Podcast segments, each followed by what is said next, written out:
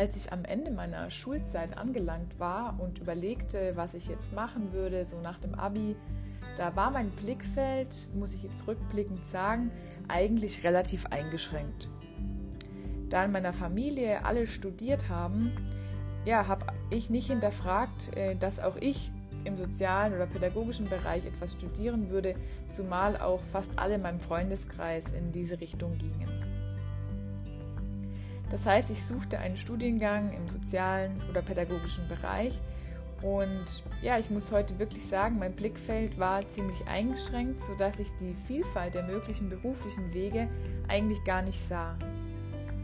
Ich meine, ich hätte genauso gut Geografie studieren können oder in einem Chemielabor arbeiten. Hm, ich muss aber sagen, ich habe am meisten Sinn in diesem pädagogischen oder sozialen Bereich gesehen, weil ich wollte direkt mit Menschen zu tun haben.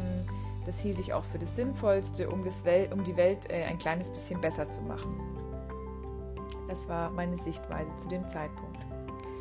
Als ich dann zum Studium nach Karlsruhe zog und in verschiedenen WGs wohnte, lernte ich aber ganz viele Leute kennen, die wirklich vieles Unterschiedliches studiert haben. Vom technischen Bereich über den ingenieurwissenschaftlichen Bereich, im KIT waren ja sehr viele, die in diesem Bereich einen Studiengang hatten. Und ich muss sagen, dass ich ihre Art zu denken sehr schätzen lernte. Das meine ich jetzt nicht nur bezogen auf die Dinge, über die sie sich Gedanken machten, sondern sie hatten auch wirklich eine andere Art, Probleme zu erkennen und auch ja, dann an die Lösungen ranzugehen. Nicht, dass ich jetzt die Denkweisen oder Problemlösungsansätze besser fand als die, die mich aus meiner Studienrichtung prägten, aber was soll überhaupt dieses Denken in besser und schlechter? Wir haben unterschiedliche Sichtweisen auf die Dinge und diese Unterschiedlichkeit wird uns doch als Menschheit viel weiterbringen, als wenn alle gleich denken, als wenn alle in diesem einen wichtigen Bereich arbeiten. Wichtig ist, dass wir ein gemeinsames großes Ziel haben und dieses sollte meiner Meinung nach das Beste für diese Welt, für unsere Welt sein, in der wir uns die, in der wir und die nach uns kommenden Generationen gut und gerne leben.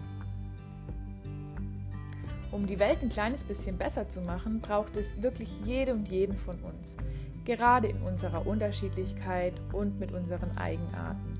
Wir brauchen alle, und zwar gerade mit unterschiedlichen Denkweisen, mit unterschiedlichen Facetten und unterschiedlichen Vorlieben. Denn diese bunte Vielfalt, wenn man mal genau hinschaut, ist das Natürlichste dieser Welt. Vielfalt ist das Natürlichste dieser Welt. Und zwar im wahrsten Sinne des Wortes. Denn schauen wir uns die Natur an, die Tierwelt oder die Pflanzenwelt, dann springt einem doch diese Vielfalt absolut ins Auge. Lasst uns zulassen, dass uns diese Vielfältigkeit auch unter uns Menschen ins Auge springt. Und zwar nicht im Negativen, sondern im Gegenteil, als positiv. Lasst uns staunen und bewundern und wertschätzen, wie nicht gleich wir sind aber wir sind doch um Gottes Willen gleich viel wert. Lasst uns gemeinsam die Farben und die Farbnuancen dieser Welt noch mehr hervorheben. Und lasst uns nicht versuchen, Rot zu einem Orange und erst recht zu keinem Dunkelblau zu machen. Und lasst uns aufhören zu vergleichen und auf oder abzuwerten. Lasst uns das Leben und die Menschen und die vielzähligen Arten und Weisen, wie sie diese Welt mitgestalten, lieben. Und heute möchte ich dir die Frage mit auf den Weg geben, mit welcher Farbe gestaltest du unsere Welt?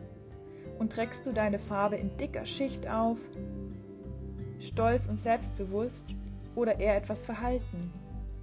Und ich möchte uns dazu ermutigen, dass wir unsere Farbe nicht zurückhalten, sondern sie fließen lassen in diese unsere Welt, mit dem Ziel, sie bunter zu machen und uns in unserer Vielfalt sichtbar zu machen.